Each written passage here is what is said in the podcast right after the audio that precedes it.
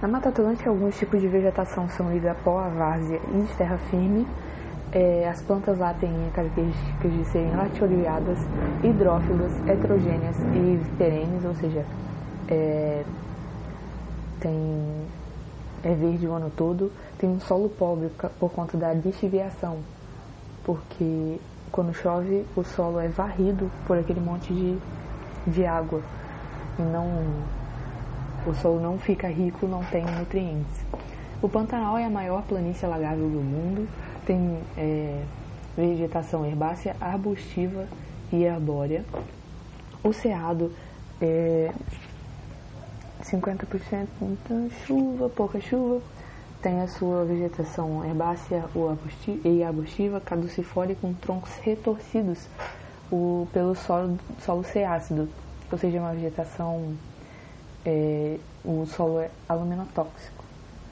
Essa vegetação tem o nome de escleromorfismo oligotrófico aluminotóxico, porque tem poucos nutrientes, é, presença de alumínio e esses troncos retorcidos. Na mata de araucárias, as plantas, as, a flora é aciculifoliada, é, solo de terra roxa e tem bastante desmatamento. Nos campos, pampa ou pradaria, é, vegetação herbácea predomina, com solos rasos, baixas temperaturas e relevo elevado, ou seja, planaltos. A Mata Atlântica é bem parecido com a Amazônica, é latifoliada, é, vegetação hidrófila e perene, domínio dos mares de morros, tem um solo pobre também por conta da lixiviação, mas tem manchas de terra roxa. É o bioma mais desmatado atualmente. Né? Nosso, no nosso litoral tem as restingas e os mães.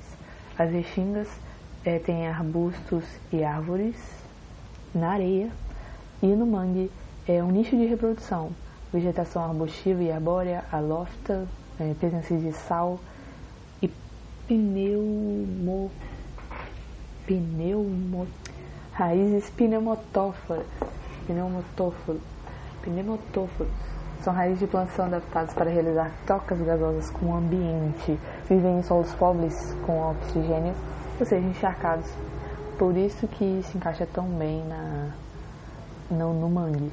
A caatinga tem um solo raso e pedregoso, sofrendo que teria sofrido um processo de desertificação, é, vegetação herbácea, arbustiva, xerófitas caducifólias e com troncos grossos é, lembrar Caatinga, diferente de Cerrado, porque a Caatinga tem esses troncos grossos na sua vegetação e o Cerrado são troncos retorcidos.